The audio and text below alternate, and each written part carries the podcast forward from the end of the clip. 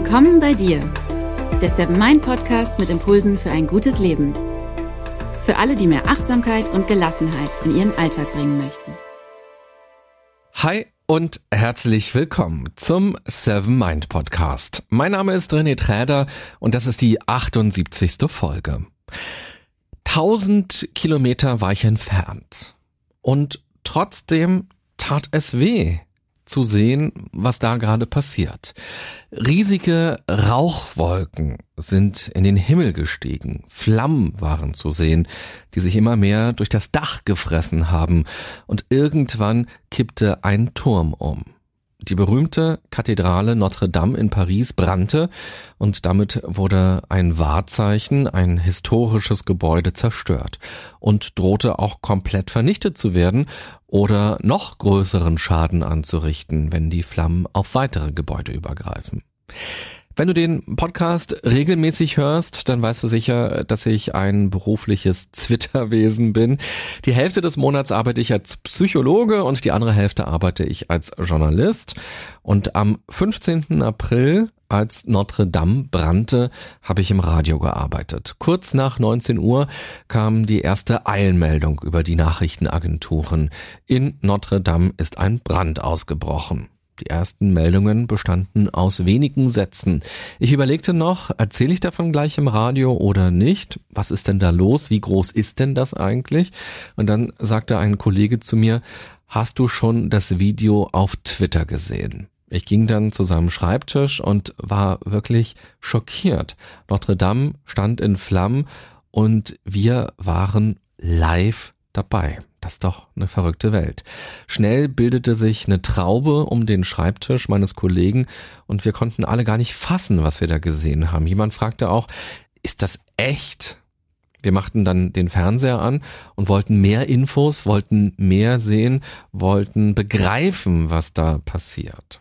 Das Sehen macht es dann tatsächlich ja auch begreiflicher als nur so drei Sätze in einer Eilmeldung. Nach und nach kamen dann weitere Meldungen und immer mehr Infos. Und uns hat das wirklich zutiefst betroffen gemacht und berührt. Und selbst als unsere Schicht vorbei war, blieben wir noch etwas länger dort und schauten auf die Bilder und sprachen darüber. Und als ich dann später ins Bett ging, brannte Notre Dame noch immer. Und das war irgendwie auch so ein mulmiges Gefühl auch wenn ich diese tausend Kilometer entfernt war. Aber das bewegte mich, das machte was mit mir.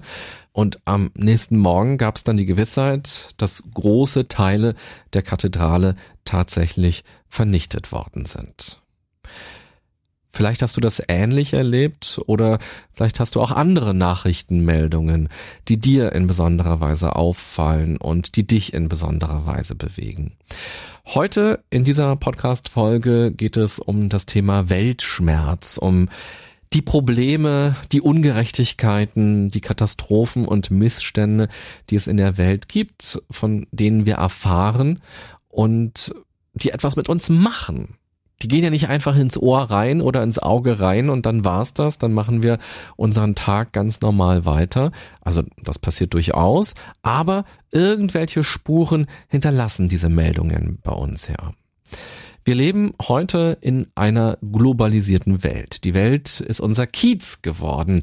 Wenn in New York Flugzeuge in ein Hochhaus rasen, wenn in Indien Tsunamis wüten, wenn in Afghanistan Menschen gefoltert werden, wenn Obstbauern in Südamerika Pestiziden ausgesetzt sind, wenn, wenn, wenn dann passiert das zwar weit entfernt von unserem Alltag, aber trotzdem betrifft es uns und es kann uns auch betroffen machen. In dieser Folge möchte ich darüber sprechen, wie man mit diesen Schreckensmeldungen, mit diesen negativen Dingen umgehen kann. Vor allem konstruktiv umgehen kann. Bevor wir loslegen, kurz der Hinweis auf die Seven Mind App. Überlastung ist ein Thema, das jeder von uns kennt. Wenn wir überfordert sind von den Dingen, die passieren, dann ist es ganz besonders wichtig, sich Auszeiten zu nehmen und dafür zu sorgen, dass man zu neuer Energie kommt. Nur mit einem klaren Kopf lassen sich dann auch gute Entscheidungen treffen. Und Meditation kann dich dabei unterstützen. Mit dem Kurs Überlastung in der App kannst du lernen, die Dinge im Leben nicht so schwer zu nehmen und dich frei zu machen von deinen eigenen Erwartungen an dich selbst und auch an andere und eben auch deine Batterien aufzuladen, um dann wieder handlungsfähig zu sein, beziehungsweise um deine Handlungsfähigkeit zu bewahren. Als meine Großeltern so alt waren wie ich, da war die Welt ganz anders. Auf gar keinen Fall war sie in Ordnung, das wirklich ganz und gar nicht, aber die Welt war gefühlt kleiner. Man lebte in seinem Kosmos und vom Rest der Welt bekam man gar nicht so wahnsinnig viel mit. Zumindest bekam man auch nicht so viel nebenbei, so einfach, so leicht mit, sondern man musste schon sehr viel aktiver werden, als wir es heute werden müssen. Heute tragen wir die Welt in unserer Hosentasche rum. Und wir sind auch sehr viel mobiler geworden. Wir haben also auch schon sehr viel von der Welt gesehen und dann betrifft uns das natürlich auch ein ganz kleines Stückchen mehr, wenn dann zum Beispiel Notre Dame brennt. Wenn man selbst davor stand, wenn man da drin war, wenn man Fotos selbst gemacht hat, dann wird diese Kirche natürlich sehr viel persönlicher. Und das war jetzt auch zu sehen. Ganz viele Menschen, habe ich gesehen, haben bei Instagram zum Beispiel ihre Fotos gepostet, als sie irgendwann mal vor einigen Jahren in Paris waren und dort standen. Ich glaube, dass wir auch heute ein größeres Bewusstsein für die Dinge haben, die um uns herum passieren. Und um uns herum endet nicht beim Ortseingangsschild, sondern das kann auch bis nach Venezuela reichen oder nach Südafrika oder nach Nordkorea. Wir sind aber eben auch Meister im Ausblenden. Und ich denke, dass wir das auch sein müssen. Gerade weil wir so viel mitkriegen, was in der Welt los ist, ist es wirklich eine wichtige Fähigkeit, Dinge auch ausblenden zu können. Ansonsten wäre es wirklich schwer, sein eigenes Leben zu leben und auch glücklich zu sein. Man müsste eigentlich von morgens bis abends weinen, weil es so viele Menschen gibt, die in größter Armut leben, die kaum was zu essen haben, die mit ganz schweren Krankheiten oder Schicksalsschlägen konfrontiert sind oder auch in Ländern leben, in denen sie nicht frei leben können, vielleicht sogar verfolgt oder gefoltert werden.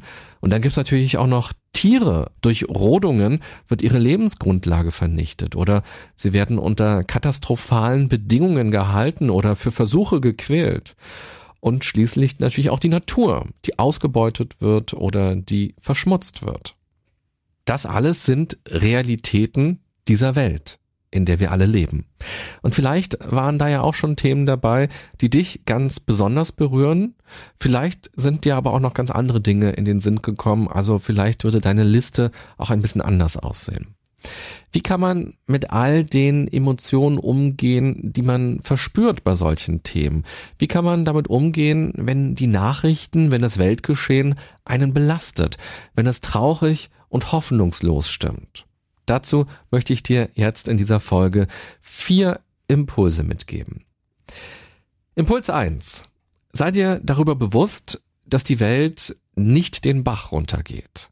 Wenn man in Zeitungen reinschaut, wenn man Fernsehbeiträge sieht oder auch wenn man im Radio was hört, dann ist das immer nur eine Auswahl. Eine Auswahl getroffen von Menschen, von Redakteuren. Ich habe im Radio zum Beispiel auch noch nie erzählt, wie viele Gebäude heute nicht gebrannt haben auf der Welt weil es zum Beispiel niemand angezündet hat oder weil das Material schwer entflammbar ist oder weil die Bauarbeiter und die Besucher oder auch die Bewohner von den Gebäuden an die Sicherheitsregeln sich gehalten haben oder weil es Brandmelder gab oder weil, weil, weil. Du hast vielleicht schon beim Hören gerade gemerkt, diese Meldung langweilt eher. Interessant ist natürlich immer nur das, was passiert ist, also die Aktion. Und wir als Nutzer von Medien müssen uns aber auch immer darüber bewusst sein, dass viele Dinge heute nicht passiert sind. Achtsam Nachrichten konsumieren bedeutet also auch, darüber sich bewusst zu sein, dass das gerade nicht eins zu eins die Welt beschreibt, was man dort hört oder liest oder sieht, sondern dass das immer eine Auswahl ist. Und achtsam Nachrichten konsumieren bedeutet außerdem, dass man sich dazu entscheidet und vielleicht auch Zeitfenster dafür findet. Nur weil es geht, nur weil wir jederzeit erfahren können, was in der Welt los ist, heißt es nicht, dass man das auch jederzeit machen muss oder machen sollte. Nachrichten sind in gewisser Weise geistige Nahrung, die mit uns etwas macht, die wir zu uns nehmen, die irgendwie etwas hinterlässt in uns auch. Und wir stopfen uns ja auch, zumindest im besten Fall, nicht endlos Nahrung in den Mund, einfach nur, weil sie da ist, sondern im besten Fall, wenn wir achtsam essen, entscheiden wir uns ja auch ganz bewusst für bestimmte Lebensmittel oder wann wir essen wollen. Und so, glaube ich, müssen wir das auch mit den Nachrichten machen. Vor allem eben, weil sie überall und jederzeit verfügbar sind. Wir haben zum Beispiel inzwischen echt viele von euch geschrieben, dass sie den Podcast hier gerne am Morgen auf dem Weg zur Arbeit hören, statt Radio zu hören, weil sie das nämlich oft als sehr negativ empfunden haben am Morgen und dann schon mit einem komischen Gefühl in die Arbeit oder auch in den Tag gestartet sind. Impuls 2. Akzeptanz. Trotz allem, trotz all der positiven Dinge, die passieren, passieren natürlich jeden Tag, jede Minute auf dieser Welt viele negative, viele blöde, viele schlimme Dinge. Und das gilt es, glaube ich zumindest, erst einmal zu akzeptieren.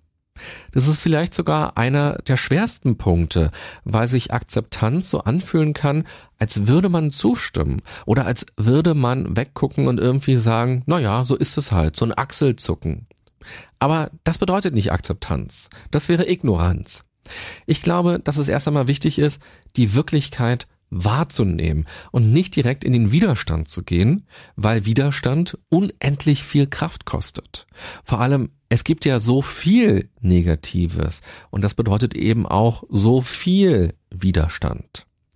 Und Akzeptanz bedeutet auch, dass man so schnell, nicht radikal wahnsinnig viel verändern kann, dass es ein langer Prozess sein wird. Das kann ernüchternd sein, ist aber eigentlich der Normalzustand. Kaum etwas ändert sich von heute auf morgen. Veränderungen brauchen immer Zeit und eben auch immer ein Bewusstsein und das braucht ja auch Zeit. Aus meiner Sicht gehen der erste und der jetzige zweite Impuls eine Symbiose ein. Also einerseits akzeptieren, was ist, und andererseits nicht nur das Schlechte sehen, nicht nur schwarz malen, sondern auch das Gute sehen und auch den Fortschritt sehen, weil auch der Fortschritt ist ja was Gutes. Impuls 3. Zieh dir nicht die Decke über den Kopf und verzweifle nicht an den negativen Dingen, sondern werde aktiv. Du kannst die Welt nicht als Ganzes retten, du kannst Aspekte davon aber besser machen. Werde dir deines Wirkraumes bewusst. Wie kannst du durch deine Handlungen, durch dein Leben etwas bewirken? Wie kannst du einen Unterschied machen? Aus meiner Sicht gibt es dafür zwei Möglichkeiten. Die erste sind ganz kleine Handlungen im Alltag. Du kannst zum Beispiel darauf achten, wie deine Klamotten hergestellt werden oder was du auch mit den Klamotten machst, die du nicht mehr brauchst. Du kannst darauf achten, wo deine Lebensmittel herkommen und wie andere Menschen dafür gearbeitet haben. Was das aber auch für die Umwelt bedeutet.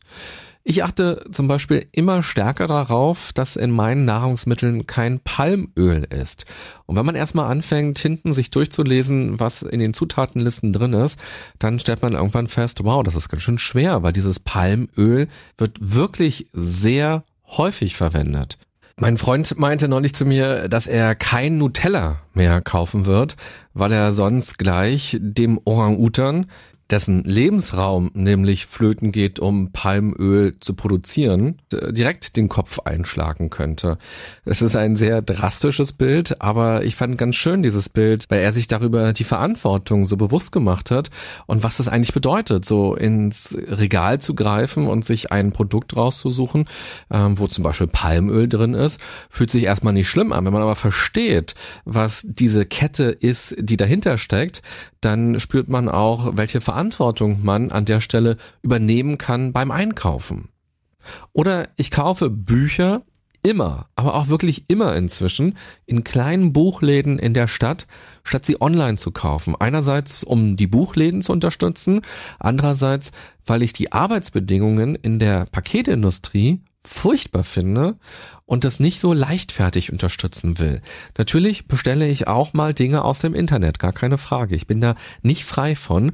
Ich glaube aber, es lohnt sich jedes Mal ganz bewusst sich zu fragen, will ich das wirklich mir online liefern lassen oder will ich das lieber direkt in einem Geschäft kaufen? Und oft gibt es ja die Möglichkeit. Überleg doch mal, welche Themen für dich ganz persönlich von Bedeutung sind und wie du deine alltäglichen Handlungen entsprechend anpassen kannst.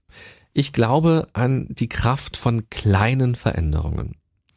Und die andere Möglichkeit ist, dass du Zeit investierst und dein Wissen und deine Stärken und deine Talente und direkt dort hilfst, wo die Hilfe gebraucht wird. Eine Freundin von mir, die Eli, war zum Beispiel für drei Monate reisen. Zusammen mit ihrem Freund ist sie durch Brasilien gereist und sechs Wochen davon haben sie in einem Kinderheim kostenlos gearbeitet und sich mit dem eingebracht, was sie können. Durch ihre Jobs, durch ihre Art.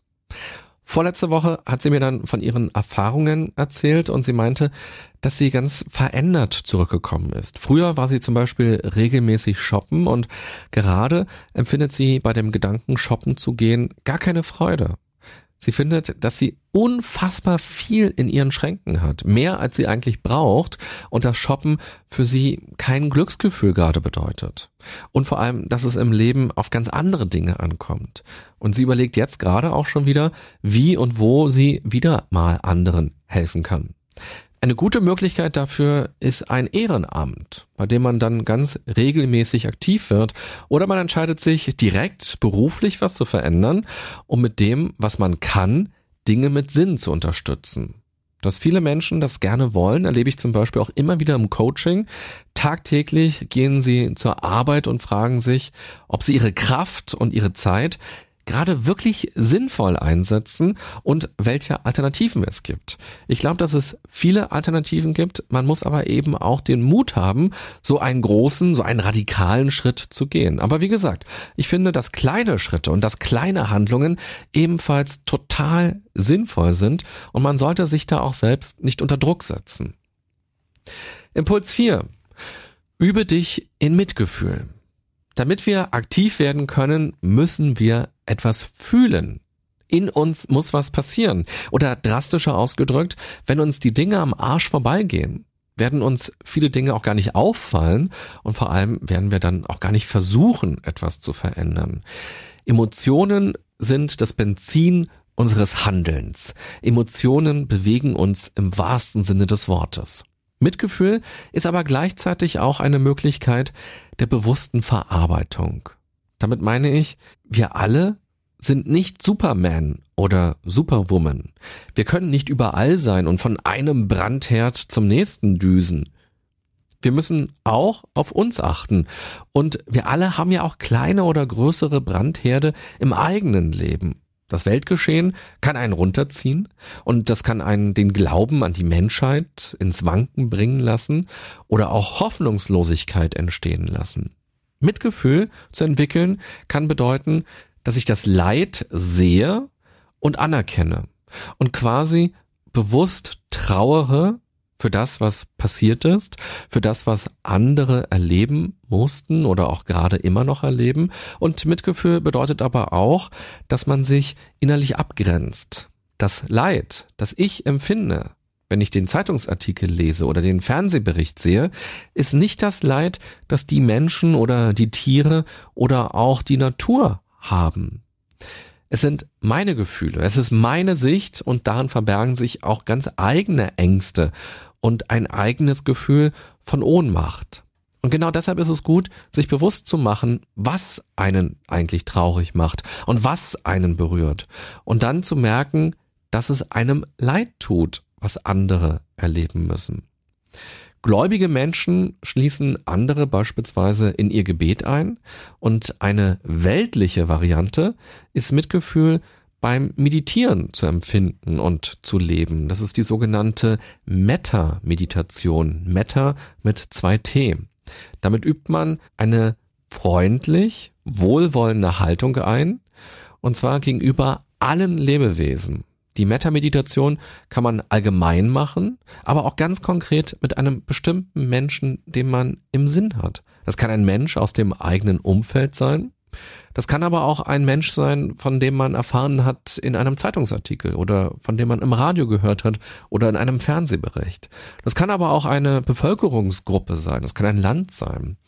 Also, wenn dich das interessiert, probier das mal aus, die Meta-Meditation zu machen. Eine ganz bewusste Form der Verarbeitung und gleichzeitig aber auch des sich darauf einlassens und die Emotionen ganz aktiv filtern und in die richtigen Bahnen lenken.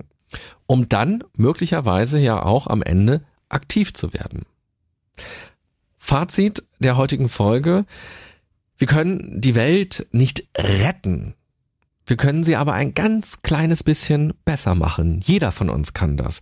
Und das geht schon im eigenen kleinen Umfeld los. Im Treppenhaus, bei den Nachbarn, in der Bahn, Fremden gegenüber, auf Arbeit, mit den Kollegen, im Ort, wo wir leben. Und außerdem können wir auch dazu beitragen, dass es auch woanders auf der Welt Verbesserungen gibt. Wir können uns für etwas engagieren, wir können ein Ehrenamt übernehmen oder in unserer Freizeit dort helfen. Das geht aber auch schon damit los, dass wir bewusst einkaufen, dass wir darauf achten, welche Dinge konsumieren wir eigentlich und wie gehen wir mit den Dingen um kaufen wir zum Beispiel verstärkt regional, gerade bei Obst und Gemüse, weil es umweltfreundlicher ist. Klamotten ist eben auch ein riesiges Thema. Von wem werden die unter welchen Bedingungen eigentlich hergestellt? Die Liste ist super lang.